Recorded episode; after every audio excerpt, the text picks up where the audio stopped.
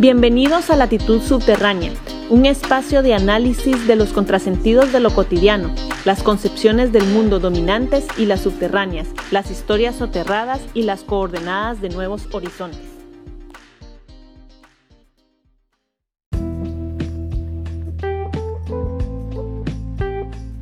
Buenos días, buenas tardes o buenas noches a todas y a todos para quienes nos escuchan por primera vez. Mi nombre es Elisa y junto a José, José Vicky y Gerardo les damos la bienvenida a nuestro cuarto episodio de Latitud Subterránea. En los episodios anteriores hemos venido hablando sobre la crisis del capitalismo, en particular debatiéndonos si el contexto de la pandemia nos está colocando ante una caída inminente del sistema o si esta es solo una crisis más provocada por el mismo sistema del que al igual que en otros contextos se valdrá del recurso humano y la naturaleza para recuperarse. Además, también veníamos hablando eh, sobre la crisis moral en la que la pandemia ha puesto a la humanidad entera y después de un análisis que tal vez resultó un poco desesperanzador o desalentador, el episodio anterior culminó precisamente con una llamada a la esperanza, ¿no? Que es, creo que es hacia donde va este episodio, que lleva por nombre Estética y Poética de la Revuelta Social. Y pues eso, está dedicado a, a, encontrar formas ¿no? de, eh, de, esperanza. Debemos entender que la política y la estética no son conceptos separados eh, y que mantienen una relación que según el filósofo Jacques Rancière mantiene esta relación es a priori. Y inspirados en esto, tenemos que entender que toda práctica política es también estética. La práctica política comparte procesos con la estética que aunque no la convierten en prácticas artísticas per se, sí manifiestan un proceso creativo y de comunicación simbólica. Esto quiere decir que la protesta o la revuelta es en sí un terreno, un acto de comunicación que está cargada de símbolos que ideológicamente comunican y que envían mensajes en diferentes planos, ¿no? que además está atravesada por implicaciones estéticas que en tiempos de excepción como los que estamos viviendo ahora deben sobrepasar eh, cualquier ambigüedad y producir mensajes claros y contundentes a partir no solo de la imagen y del performance, sino de acciones concretas e innegociables. Eh, voy a dar la palabra a alguno de mis compañeros que quiera ahondar un poco. Muchas gracias, Elisa. Pues es interesante lo que estás planteando, sobre todo eh, precisamente, esta idea de, retomar o cómo repensar el mundo. Yo creo que, como lo decíamos en otro momento, yo creo que sí es, eh, estamos viviendo en el espacio para poder eh, reorganizar nuestros pensamientos. Yo creo que también la, esta lógica que nos somete a una dinámica de, de explotación, de, de, sobreexplotación y de autoexplotación también, ¿verdad? Porque muchas veces nosotros caemos en estas en estos mismos juegos, ¿verdad? De esta lógica de los emprendedurismos, etcétera, ¿no? Este, en donde la autoexplotación viene, viene a ser como el sentido mediador incluso de la, de la energía humana. Entonces yo creo que también una de las cuestiones que podemos ver como una oportunidad son los, eh, por ejemplo, este espacio, ¿verdad? u otros que también están surgiendo, este, que nos permitan replantearnos, hacer un hacer, pararnos eh, por un momento y repensar qué es lo que viene. Repensar también que hemos vivido por múltiples generaciones, hemos vivido también en esta lógica en donde el despojo eh, se ha convertido en el denominador común, en donde arrebatar también la dignidad, la dignidad humana se ha convertido en, un denominador común. Y es importante también analizar esta idea de la, ¿por qué le pusimos estética también, verdad? Y por qué es poética, ¿verdad? Por definición yo diría, toda revuelta social es poética precisamente porque viene a redefinir muchas de las posibilidades incluso de las, de las nociones comunes o las nociones de realización a nivel individual y colectivo. ¿Verdad? Por cierto, quisiera, porque también lo quisiera utilizar como, como ejemplo, ¿verdad? Es precisamente el día que estamos grabando esta, este, este programa, ese sábado 25, se están cumpliendo dos meses del asesinato de George Floyd. A propósito también de una serie de acontecimientos, de revueltas sociales que están pasando en Estados Unidos, dos meses ya de este asesinato que, que, es, que va a ser como el precursor de una serie de levantamientos. Y sobre todo saludar a la gente de Portland día de hoy, ¿verdad? Así que con una posición de rebeldía, queriendo poner un hasta acá de una violencia sistemática que se ha vivido a nivel histórico, este, sobre todo eh, hacia las comunidades afrodescendientes, latinas, y las denominadas entre comillas, voy a decir las denominadas entre comillas minorías étnicas, que en mucho, ¿verdad? No son minorías, sino que incluso de forma discursiva se les llama minorías como para también aminorar el trato hacia, hacia, estos colectivos. Entonces diría, bueno, la revuelta social se convierte precisamente en una, en una posibilidad, es decir, el deseo, quizás el deseo o la esperanza, ¿verdad? Puede permanecer resguardada por mucho tiempo, incluso en nuestro subconsciente, no sé cómo queramos llamarlo, ¿no? Es en algunas ideas, en nuestros sueños. Pero la revuelta precisamente es el espacio en donde las posibilidades, esos deseos pueden convertirse en alguna forma, por, lo menos pueden avanzar algunos pasos este, frente a estos deseos guardados, estos deseos de realización humana la realización colectiva, etcétera, ¿no? Entonces, por eso es decir, poética, ¿verdad? La poética y la estética que no solo no solamente redefine el tema de la belleza a nivel a nivel eh, no sé verdad como conocemos la belleza como nos han enseñado a pensar la belleza los marcos los marcos filosóficos de la filosofía este dominante etcétera sino por otro lado es entender también aquel esos recursos de abstracción de interpretación de la belleza humana que puede ser concretado en los actos de revuelta como un acto de realización, punto de partida de la esperanza colectiva. Yo creo que José toca temas muy claros y es que precisamente eh, cuando José habla de las, de las minorías, pues yo también siempre me he debatido esto, ¿no? En realidad no son minorías, más bien hablamos de minorías porque son, pues sí, no solo el discurso las minimiza, sino además son poblaciones que en general están poco representadas eh, a un nivel político, por ejemplo, en, en, en los modos de gobierno, no, no porque corresponda a la cantidad de población, sino porque precisamente es conveniente al sistema que sean minorías, ¿no?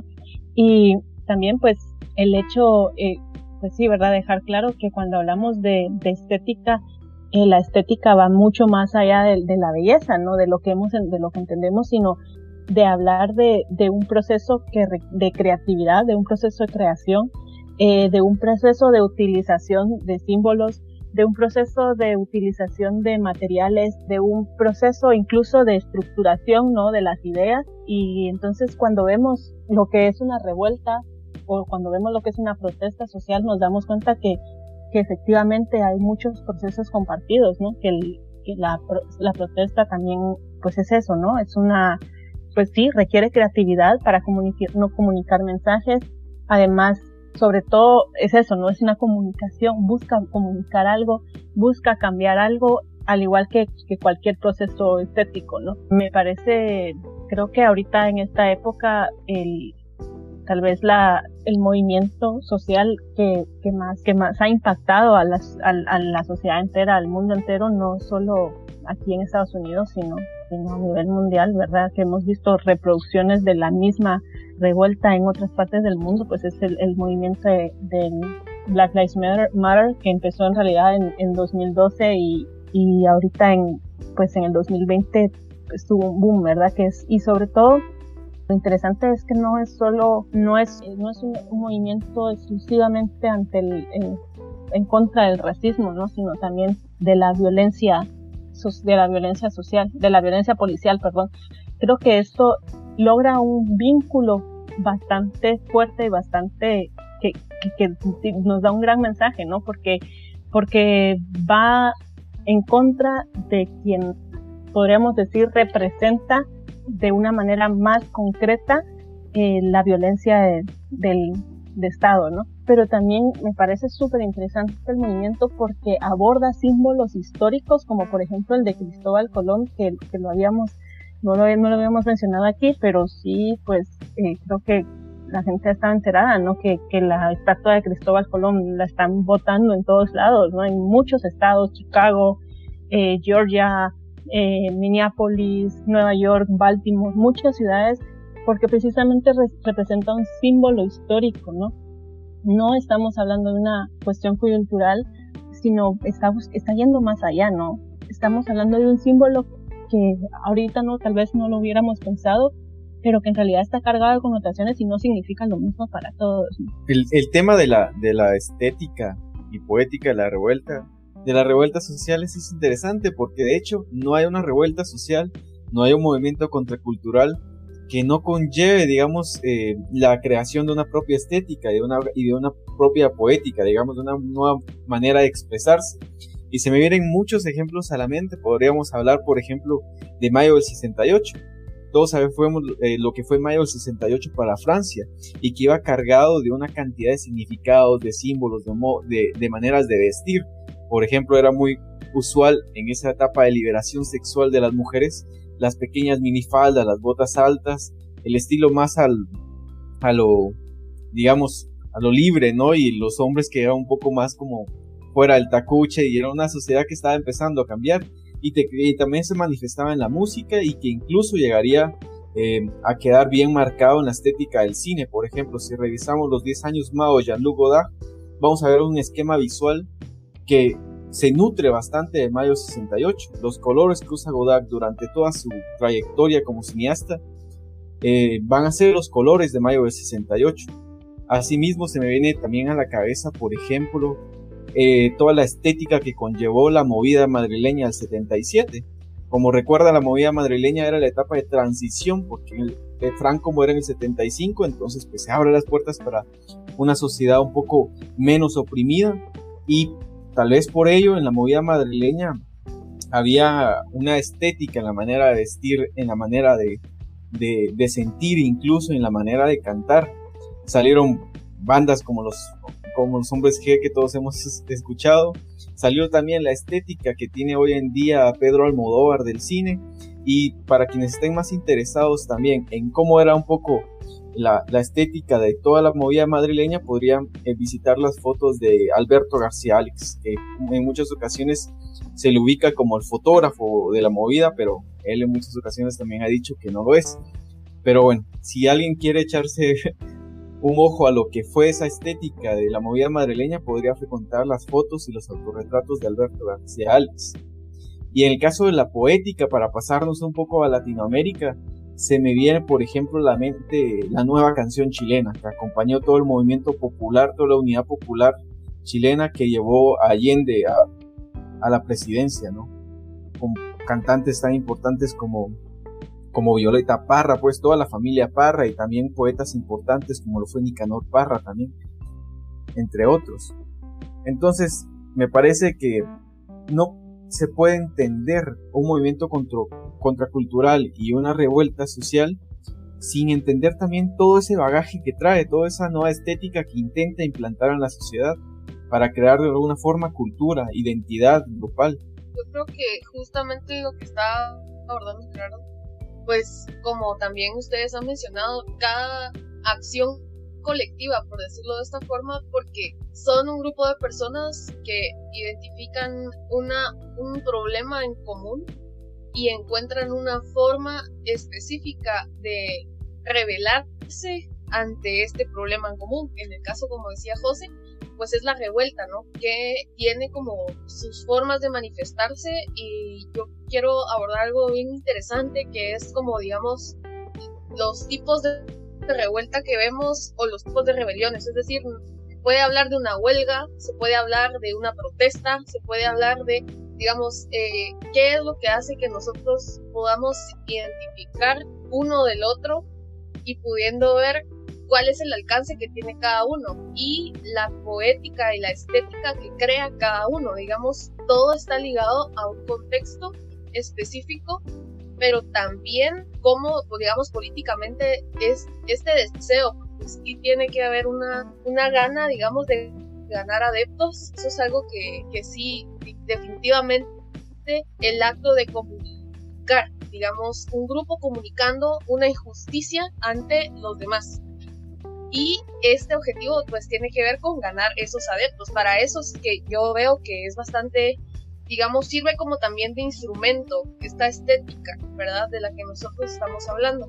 Y hay, al menos ahorita, en, como nos estamos eh, moviendo nosotros en, en, pleno 2020, pues tenemos varias, varios ejemplos eh, que podríamos referenciar acá en el podcast yo creo que vale la pena, digamos, rescatar un poco cómo ha ido evolucionando. Es decir, a mí me interpeló mucho, me cuenta de la importancia de la poética y de crear íconos y consignas. Cómo se va, cómo es que una frase le da la vuelta a toda Latinoamérica, a, a todo, a, digamos, a toda Hispanoamérica.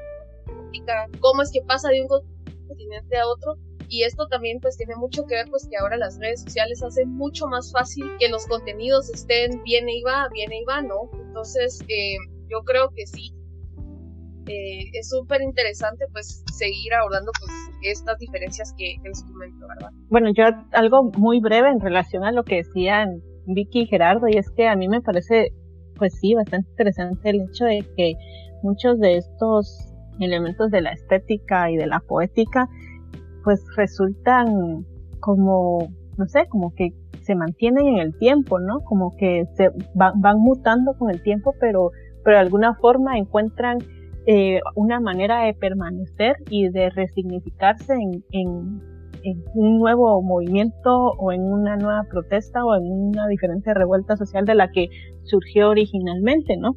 Y esto me, pues me llama mucho la atención porque eh, cuando Gerardo, por ejemplo, mencionaba la, poética latinoamericana, especialmente en, en, Chile y, la canción, eh, la, pues la canción latinoamericana, yo pensaba, pues sí, ¿verdad? definitivamente tuvo un impacto no solo en Chile, en, en, en, el tiempo de Allende, sino en toda Latinoamérica, en, en Guatemala, muchos grupos formados a partir de la canción de la protesta y de en, la época, en época de guerra, pero lo vemos y lo vemos ahora y en las protestas que venía llevando Chile eh, desde desde pues desde antes de la, de la crisis ¿no? de pandemia muchas de esas canciones muchos de esos mucha de esa poética mucha de esa expresión artística que había surgido en el siglo XX se resignificaron y tomaron muchísima más fuerza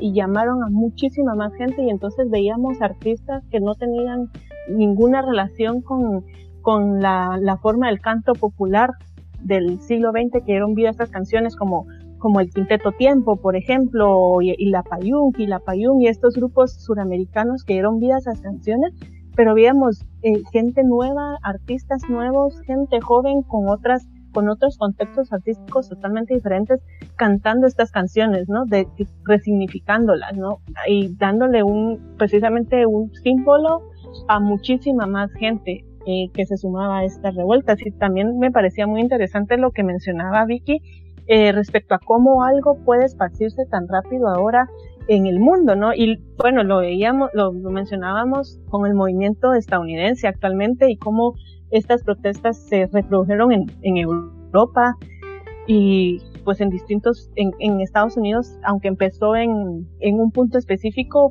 eh, llegó a, llegaron a ser entre 15 y 26 millones de personas bajo la misma idea, ¿no?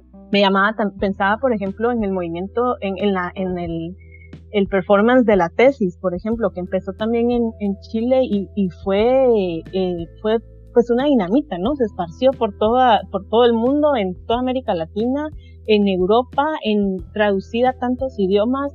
Me, me llama mucho la atención, ¿no? Cómo la estética y la, poética logra sobrepasar las esferas del tiempo y del espacio, ¿no? Y sobre todo en estos contextos de tan globalizados, ¿no? En esos tiempos tan globalizados. Fíjese que es muy interesante esto que está mencionando, ¿no? Como esta idea de las sí me parece muy interesante esta idea de, de la, esta especie de constelación de la utopía, precisamente porque es, son como estos referentes históricos que se van manifestando en diversas circunstancias de la historia de la humanidad. Incluso, ya que también Elisa hablaba de esta, de esta, del tema de cómo se resignifican o cómo se les da significado incluso este, desde abajo a ciertas imágenes, a toda esa, todo este sistema de imágenes que ha servido también para, para la opresión. Ella hablaba de, también de, Cristóbal Colón, cómo se nos ha educado también para pensar este, en Cristóbal Colón como esa, como esa imagen, ¿no? como este, esta representación de los, de los que son civilizados, los que nos vienen a civilizar, los que nos enseñaron este, este camino correcto, etcétera. Sabemos que Cristóbal Colón también ha venido con todo este simbolismo eh, del cristianismo, ¿no? Detrás de Cristóbal Colón pues venía todo el simbolismo del cristianismo, ¿no? Este, toda la culpa judio-cristiana, este, que también es un modelo muy efectivo para el control social, etcétera. Y, pienso, por ejemplo, hablando de esta idea de las imágenes de la utopía, ¿verdad? Cómo se teje una constelación de la, de la resistencia o la revuelta, podríamos decirle, este, cómo se han reinterpretado a lo largo de la, de la historia humana, ¿verdad? Sobre todo en nuestra historia reciente de nuestros países. Estas imágenes en todo el proceso de la, de la rebelión, de alguna forma, ¿no? Por ejemplo, múltiples de los casos, por ejemplo, abordados por el historiador guatemalteco Severo Martínez Peláez, o por otros eh, historiadores también del, que analizan los levantamientos indígenas en la parte de, Chiapas. Había un referente común eh, en la que la en la mayor parte de los levantamientos había una resignificación de las imágenes religiosas, sí, digamos como este sentido mesiánico, ¿verdad? De, las imágenes, ¿no? Este, como un, eh, sí, precursor, como un, un elemento fundamental para comprender o para generar una adhesión a las revueltas sociales. Y, es, es, muy interesante porque incluso esta idea, el, significado de la Virgen María, que fue también una, un, un simbolismo muy fuerte, nuevamente en este proceso del control social, eh, me parece que aparece muy potentemente, ¿verdad? en nuestra historia reciente, en los levantamientos eh, de Oaxaca, por ejemplo. ¿verdad? Y entonces, este, incluso hay una resignificación muy interesante con esta imagen de la Virgen de las Barricadas, ¿verdad? Entonces aparece la imagen de la, de la Virgen María, solo que con un pañuelo, ¿verdad? Este, eh, a modo de gesta de rebeldía, digamos, de cubrir la identidad, digamos, de la rebeldía social, este, con una serie también de, elementos simbólicos referentes a las, barricadas. Recordemos que hace algunos años, pues los levantamientos en Oaxaca también estuvo, hubo un estallido social muy fuerte, una represión estatal muy fuerte también. Pero todos estos significados o la reinterpretación de estos, de estos símbolos dominantes también es algo muy interesante, ¿verdad? De hecho, es algo también eh, muy interesante cuando nosotros analizamos eh, muchos de los levantamientos eh, armados en toda Latinoamérica. En su mayoría también apoyados por los teólogos de la, de la liberación, que recordémonos también que posteriormente fueron castigados por Juan Pablo II, siendo enviados a, los campos de, a campos en Brasil, por ejemplo, al para cuidar gente con lepra, ¿no? Entonces, pero es muy interesante ver cómo hay un resignificado de los, de los símbolos de la imagen y, la forma en que se teje esta especie de constelación de la rebelión o de la, de, o de la revuelta social. Un comentario muy breve de lo que estabas hablando, José. Eh, no, es que pensaba, eh, bueno, para este episodio que estamos grabando, José nos compartió algunos textos y que, creo que luego los vamos a ir subiendo para que los puedan tener ustedes también, pero eh, precisamente me recordaba de una parte eh, donde Wallerstein hacía el, ¿sabes qué, ¿saben qué me pasó? Es que hay una, un poco el análisis que hacía Wallerstein sobre los movimientos sociales en, en los 70, ¿no? En 1970 y, y uno de las, bueno, él hacía un esbozo de qué tipos de movimientos sociales y bueno, pero había algo que él mencionaba que los movimientos sociales generalmente surgían de pequeños grupos de intelectuales y que luego iban sumando militantes, pero hay algo que, que respecto a lo que decía José que me hacía pensar en esto y es que todos los movimientos sociales en cualquier tiempo han tenido también un grupo de artistas, ¿no? De distintas eh, ramas, poetas, escritores, no sé, eh, músicos, muchísimas pintores, escultores, y, y creo que ahí, en, en, esta parte estética de la protesta, es en donde está eh, quien en realidad, eh, quienes en realidad llaman a los militantes, ¿no? A sumarse a un movimiento, a sumarse, porque es al final la parte de los intelectuales me parece, bueno, sí es importante, pero me parece reducida, ¿no? Y me parece que, que no alcanza para todos, o sea, no, no todas las, eh, no todas las poblaciones o todas las, los militantes que participen de un movimiento social van a llegar al movimiento por la producción intelectual que tuvo, sino más bien a partir de la producción artística y cultural que produce el movimiento es que, que, van a sumarse, ¿no? Y eso me parece bastante relevante, el, lo que decías vos, ¿verdad? Por ejemplo, en Nicaragua, con los Mejía Godoy, o, y, y, digamos, si vamos a cada, a cada movimiento social, a cada movimiento, es algo que, que, que va a surgir, ¿no? El arte eh, va a ser de las primeras cosas.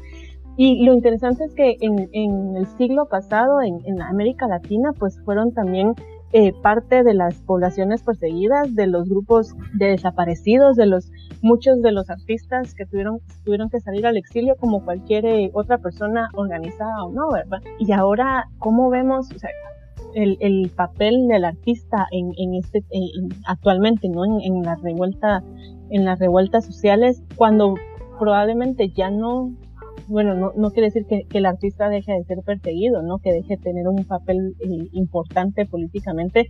Eh, creo que eso es crucial entenderlo, ¿no? Que el arte es, debe ser política, ¿no? Y, eh, pero sí, a lo que voy en general es que me parece muy interesante cómo es el arte el que comunica y el que al final también termina atrayendo a otras personas a un movimiento, ¿no? Y es, es, interesante también pensar la estética, porque si bien todo movimiento social requiere una estética. Al mismo tiempo, la estética a veces termina siendo el talón de Aquiles de los movimientos sociales. Pensemos, por ejemplo, en toda la producción masiva que hubo en, en, mayo de 68. Toda esa producción luego se fue estandarizando eh, en, en, el mercado. Eh, por ejemplo, todos los intentos de la internacional situacionista, por ejemplo, que surge por esas épocas, también se fueron coaptando por el capital y no hablemos también, digamos, de, eh, de los movimientos de, de, los 80 y de los 90, ¿no? Como la cultura punk se fue comercializando hasta llegar a ser eh, un centro de modas, donde todo el mundo se vestía como punk y el significado antisistémico que tenía el movimiento en un principio terminó vaciado de contenido. Entonces es interesante analizar también cómo, se, cómo la estética de un movimiento social puede ser coaptada también. Hoy en día se me ocurren, por ejemplo, algunos artistas como Bansky, por ejemplo, que le llaman contrasistema por sus mensajes tan subliminales, pero recordemos que Bansky vende, vende sus obras de arte en museos que son valoradas por millones, ¿verdad? Son valoradas por millones y la gente cree que comprando una obra de Bansky o apoyando a Bansky realmente está cambiando el sistema, es un poco hipócrita lo que hace, ¿no? Y así como Bansky, hay un montón de artistas más que también se han apropiado, porque no la crean, se apropian de los movimientos de la estética. Por ejemplo, Bansky se ha apropiado mucho del movimiento del bloque negro. Por ejemplo, ustedes saben que el bloque negro fue un movimiento súper importante en Estados Unidos, fuerte, organizado y con una cultura del anonimato bastante interesante, que Bansky luego se apropia y por eso él es un poco anónimo también en ese sentido, aunque para su cuenta de banco ahí sí que no es anónimo, ahí sí recibe sus millones. Pero bueno, es, eso lo mencionaba porque es interesante también ver cómo los mecanismos de coaptación del capital pueden llegar a apropiarse esas estéticas creadas. Yo creo que también es bien importante lo que se acaba de tocar, yo creo que es bastante crítico porque si vemos de que hay una apropiación, se lucra con la estética, que surgen de propuestas radicales, que surgen de movimientos que realmente querían plantear un cambio y que realmente eh, tenían en mente pues alcanzar cada vez a más personas, pero digamos no, no se tiene el alcance eh, en sentido de, bueno, ya porque, qué sé yo, digamos un ejemplo ahora, eh, por ejemplo, esta modalidad de los stickers, todos, los artículos que se ponen a la venta después eh, playeras, gorras, todo esto de cosas con consignas y con imágenes que, que nacieron de causas nobles, que nacieron de causas incluso radicales, pero que ahora pues ya se volvieron instrumento, eh, instrumento para seguir reproduciendo el capital, ¿no? Que es algo muy interesante.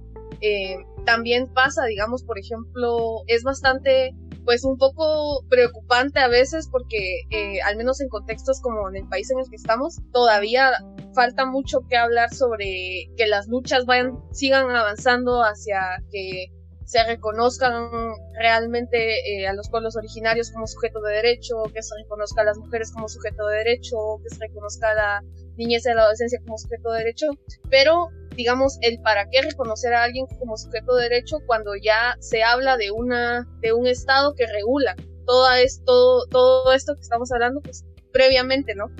Y yo creo que muchos, eh, muchos grupos también desde la poesía, desde la música, van atacando las instituciones que siguen manteniendo el orden público, que siguen manteniendo el orden eh, jerarquizado y estatal. Pero digamos, hay, hay muchos autores como Barrington Moore, por ejemplo, que hablan de, de esta, esta problematización que hacemos y decimos, no, es que algo anda mal.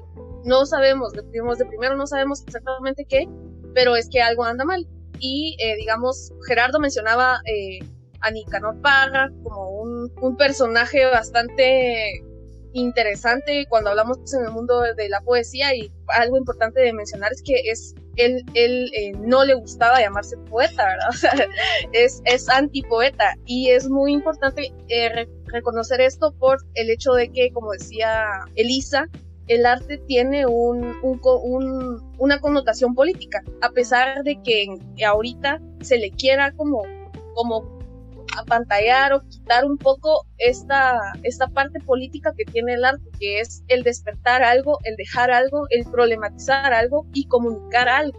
El que se comunica, pues ya nosotros estaremos eh, hablando un poco más sobre eso más adelante, me imagino, porque también las corrientes artísticas que se manejan en la actualidad, pues también si hacemos una evaluación de cuál es el, la rigurosidad política que tienen o el para qué, pues yo creo que es, es, es una plática bastante larga, ¿no? Y eh, les quería compartir un, un poema de Nicanor Parra que me parece que explica perfectamente esta esta, esta problematización de injusticia que les digo, que, menciona este autor Barrington Moore, que es como identificar algo como no natural. Digamos, eh, no es natural tal y tal situación, desnaturalizarlo. Eh, se habla, bueno, por ejemplo, del movimiento feminista se habla mucho de esto, de politizar y desnaturalizar situaciones que eh, se habían manejado como, como sufribles, digamos, como algo que, que no se puede cambiar, que solo es así, por ejemplo, el racismo, la discriminación, eh, la miseria, digamos algo, aceptar algo que venimos a, esto con, con, esta problemática sin siquiera darnos cuenta que, que está mal, que, que, no debería ser así. Por ejemplo, el poema se llama eh, ¿Qué hora es? Cuando el enfermo grave se recupera por algunos segundos y pregunta la hora a los deudos, reunidos como por arte de magia alrededor de su lecho de muerte, en un tonito que hace poner los pelos de punta. Quiere decir que algo marcha mal. Quiere decir que algo marcha mal. Quiere decir que algo marcha mal. Digamos, este poema de Nicanor Parra me parece es corto, pero es fuerte en sentido de cuántas personas en este momento están sufriendo de desnutrición crónica. Cuántas personas en este momento tienen desempleo, ¿no?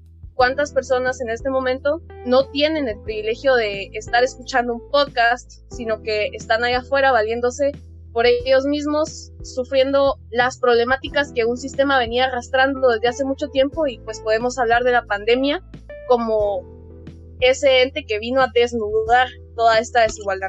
Entonces, eh, yo por ahí lo dejo y pues vinculándolo un poco con la revuelta, pues la revuelta la rebelión es lo único que va a venir y nos va a decir, aquí algo anda mal y hay que gritarlo y hay que salir a decirlo, creando la poética y la estética que se tenga que crear para que eh, pues nos escuchen, ¿verdad?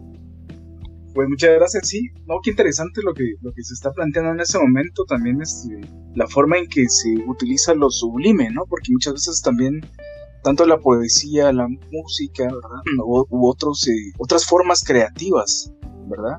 Que muchas veces lo que tienen es que eh, intentan institucionalizar, ¿verdad? Lo que, ese es otro de los, de los grandes problemas, como decía Gerardo, de la forma en que se quiere domesticar estos espacios, ¿no?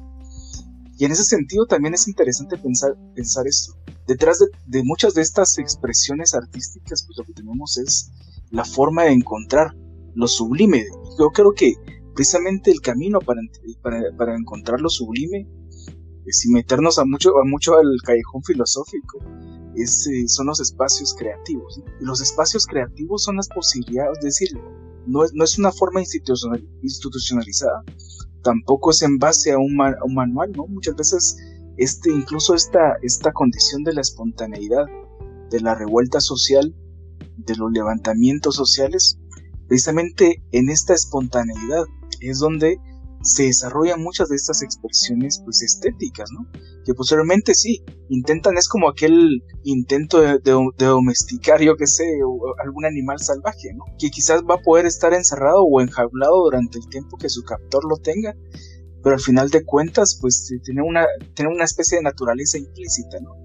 Entonces, este, es interesante pensar esto, ¿no? Este, cómo se forma esta idea de lo sublime, es decir, yo creo que tiene incluso un, mismo efecto psicológico. ¿Sí?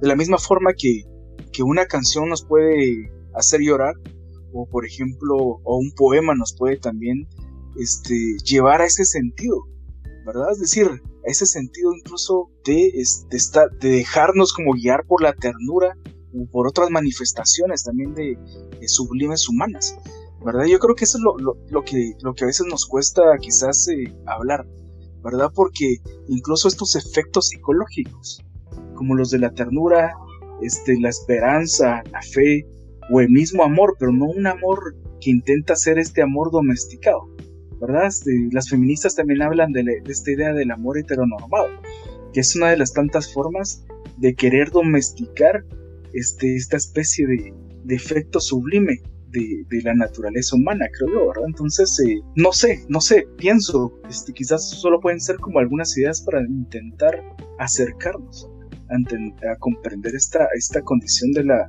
de lo sublime, ¿no? Quisiera retomar un punto en relación a lo que hablaba Gerardo con la, la forma en que la estética, yo creo que sí, tiene mucha razón en decirnos que la estética pues intenta ser posteriormente llevada incluso estos campos, estos segmentos de la comercialización del producto del capitalismo, etc.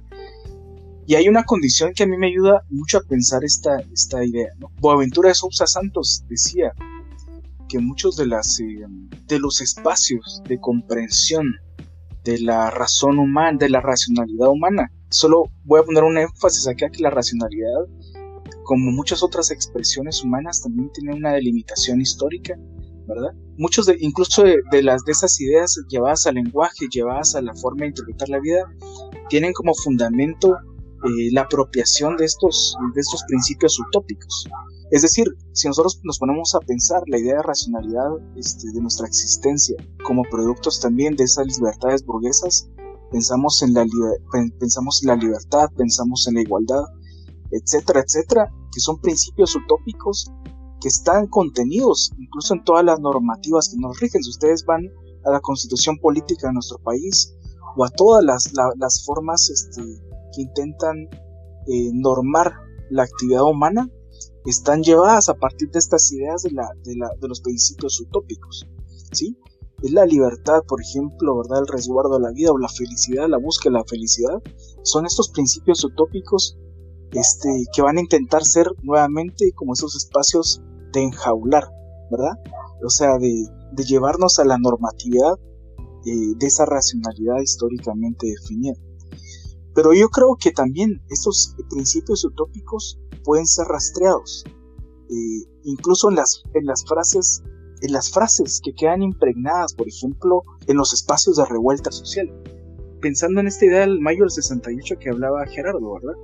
Esta idea de pensemos lo imposible, ¿no? Este, o debajo de los adoquines hay arena de playa, ¿no? Digamos, este, incluso esta condición sumamente poética de que pensar debajo del asfalto está la arena, está la arena de la playa, ¿no? Es decir, no sé, a mí me parece como que estos elementos sumamente profundos para pensar ese estado, es decir, estas coordenadas de búsqueda de los principios utópicos, pues sí, de una nueva normalidad. Es interesante lo que vos mencionás porque en cierta forma exista o no un movimiento organizado, siempre van a haber, digamos, por decirlo de alguna manera, estéticas disidentes, ¿no? Que las encontramos en todas partes que de alguna forma se burlan de las imágenes que nos han sido impuestas, de los íconos, de los grandes padres de, la patria. Eh, y lo vemos, digamos, en todo el paisaje urbano, una ciudad, incluso para decirlo de alguna manera, en los baños, por ejemplo.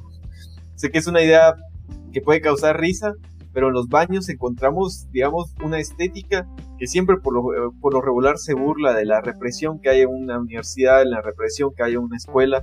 Yo recuerdo, por ejemplo, que en mis épocas de estudiante, cuando estaba en básicos, veía un montón de, digamos, de, eran prohibidas las malas palabras y en el baño lo que más habían eran malas palabras, incluso había una página, una, una tabla completa, una pared completa donde decía puta, puta, puta, puta, puta, puta, así. Es decir, que era como, no sé, como una suerte de liberación los baños de todas esas prohibiciones. Yo creo que sí, digamos que cuando hablamos de, estética también es interesante, por ejemplo, lo que lo que se ha venido hasta eh, se ha venido haciendo eh, con pues abordando un poco lo que hablaba tanto José como Gerardo pues la demolición de las estatuas que representan eh, la libertad la patria y, y, todo este todo este discurso verdad digamos como estos ahí sí que son imágenes simbólicas que representan procesos históricos de mucha violencia, de mucha represión, de, digamos, son cosas que, que no, no son de ahorita, sino que vienen arrastrándose desde hace mucho tiempo y que llega un momento en donde ya se convierte en un, eh, en un icono simbólico no tolerable, digamos. Eh, yo también hace, hace unos días pues vi que en España eh, a Simón Bolívar, en la estatua de Simón Bolívar, le escribieron con graffiti traidor. Digamos, es interesante analizar cómo es que se va viniendo, se va conforme la historia de cada lugar, ¿no? Se va haciendo como esta evaluación de, bueno, en la historia, pues quiénes han sido aquellos personajes que, que han venido y han hecho y deshecho con el territorio, con las personas, eh, con, digamos, con la historia. Pues esto también se mira en este, en este movimiento de Black Murders, en donde pues también Ah, existe este, este tipo de manifestaciones, este tipo de derrocamiento de, de, las, de las imágenes que habían prevalecido como, como las nombrables, memorables, honorables hasta cierto punto, ¿no? Digamos, y si hablamos en contexto eh, centroamericano, pues nosotros aquí en, Guatemala pues podríamos analizar qué es lo que se nos está diciendo a través de la estatua de 10 metros del Papa, ¿no? Ahí en la, digamos, y, y que luego, pues, eh, como dos cuadras después está la super estatua de Cristóbal Colón montado en un, en un, en un gran eh, globo terráqueo.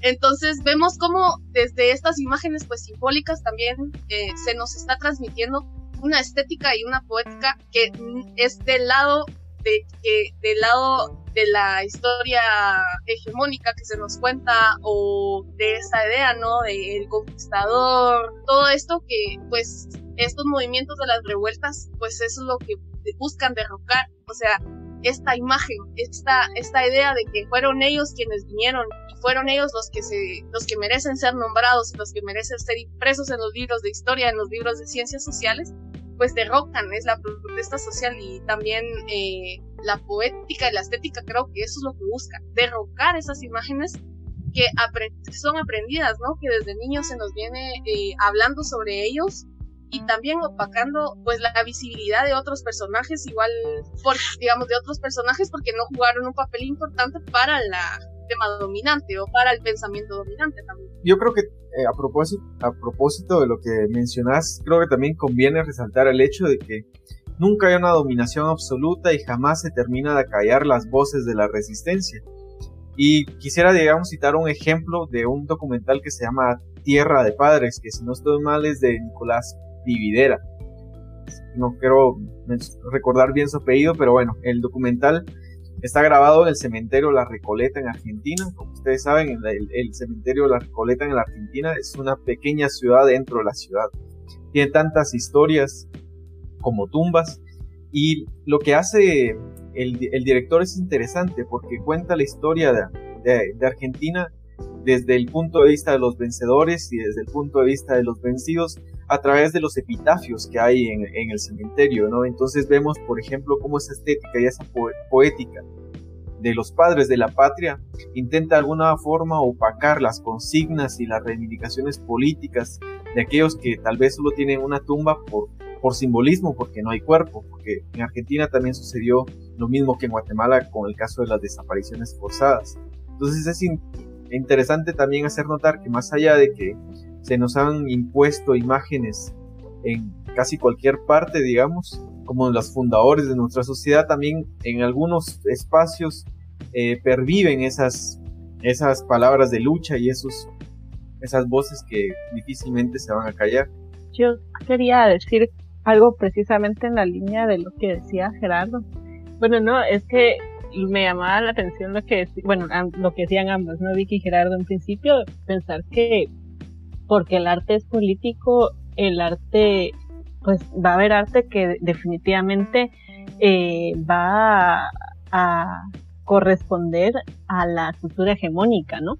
O sea, eso va a ser eh, indudable. Y el que no cargue un mensaje político en sí, el que no esté tirando un discurso en sí, no quiere decir que no corresponda a una idea hegemónica, ¿no? De una cultura hegemónica. Y lo vemos, bueno, con el perdón de, algunos que tal vez no, pero, por ejemplo, el, el, hablemos de lo que hace Linguat, por ejemplo, las cancioncitas que hace Linguat, el las, los videos, las fotografías, eh, lo que decía Vicky, ¿no? Las, las esculturas que vemos en toda la Avenida de las Américas, o sea, esa es, arte, ¿no? El, quien hizo la, era un escultor que, que tenía una visión del arte, que tenía un conocimiento del arte de la escultura, del arte plástica, que eso, eso no es innegable, ¿no?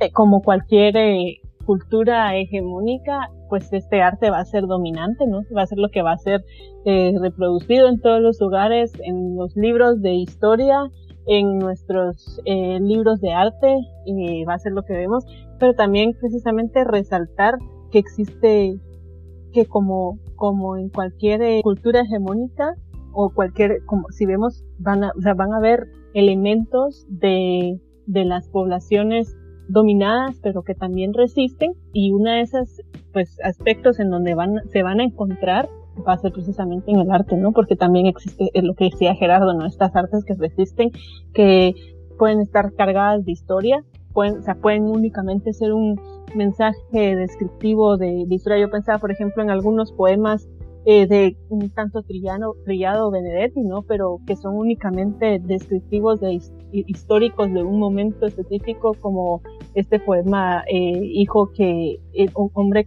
perdón, hombre que, hombre preso que, no me recuerdo el nombre exactamente, pero es, bueno, eh, que está hablando con su hijo, ¿no? Es, es una descripción de, de, lo que es estar preso, es una descripción histórica y también vamos a ver otro tipo de canciones que están llamando al, al, al movimiento, a la acción, como las canciones que mencionábamos del, del sur de América o como las de Mejía Godoy o como en Guatemala otros grupos actuales y, y, e históricos también, como, no sé, Canto General, eh, no sé, King Lat, muchos otros, ¿no? En su momento, y, pero sí creo que es importante resaltar eso, ¿no? Que, que dentro de la estética del arte vamos a encontrar dos tipos de arte que, que están conviviendo todo el tiempo, ¿no?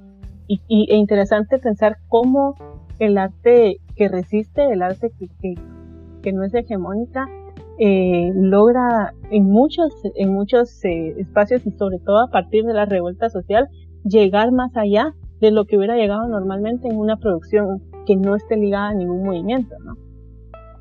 Yo, yo concuerdo totalmente, yo pienso sí que como decía, una vez lo dijo Bertolt Brecht, ¿no? que el arte no era un reflejo de la realidad, sino un martillo para darle forma, y es precisamente lo que hacen las grandes eh, industrias cinematográficas, las industrias de la moda y los medios de comunicación, o toda la expresión artística, por ejemplo, que hablaba antes de, de, la internacional situacionista, que era precisamente eso lo que quería evitar. De alguna forma, ridiculizar el arte burgués o el arte apologista al orden burgués, pues de alguna forma, como decía, ridiculizando esas obras de arte.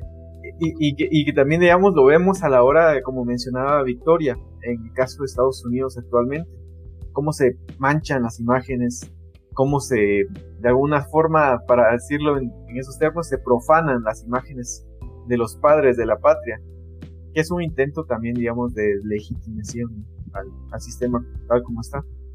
El, el poema se llama Hombre preso que mira a su hijo. Tarde, pero, pero puntual. Había que decir. Solo como un, comentario bastante corto y, muy gracioso, digamos, eh, para las personas que no han visto una película que se llama, eh, bueno, es de Claude Chabrol, pero no sé si se pronuncia así, eh, exacto, no, no hablo francés todavía, entonces eh, se llama Violet Nocier y justamente ahí ejemplifican eh, esto que mencionaba Gerardo, digamos, la protagonista se para y, es muy es muy hermosa esa escena, a mí me, gustó bastante, digamos, se para en un, en un banquito y con su maquillaje maquilla la estatua de la estatua que estaba en el parque, ¿no? Digamos, es como la feminización forzosa de las imágenes masculinas también, digamos que es algo eh, aparte de que deslegitima esta, esta historia, eh, la, única historia escrita, por decirlo así, o, o, la idea de estos como los próceres honorables, sino que también el de, notar el hecho de que también pues la historia de las mujeres ha, ha, sido prácticamente invisibilizada a través de los tiempos, ¿no? Y como esta acción que hace ella, digamos, de venir y maquillar la estatua es como, digamos, es un acto simbólico que a mí me pareció bastante, bastante memorable y que pues también algún día poder hacerlo aquí en Guatemala. Creo que, creo que la, que la estatua que es de Robespierre Bien, pues vamos, vamos llegando al, a, finalizar este, este episodio. Pues agradecemos a quienes han estado también pendientes de nuestros programas. Vamos a adjuntar también un link para que puedan enviarnos eh, mensajes vía audio. Les recordamos que nuestro correo es latitud subterránea arroba riseup, r i s u para que nos puedan escribir también al correo electrónico y en las redes sociales para que puedan también eh, interactuar con nosotros y nosotras. Nuevamente, esta eh, reflexión intenta poder posicionar estas miradas que muchas veces este, son, han sido silenciadas a, lo largo de la historia. Es más, es una contradicción porque no solo han sido de las más importantes, sino que son las que constantemente son silenciadas en base a las imágenes utópicas, en base a la, poética de los levantamientos.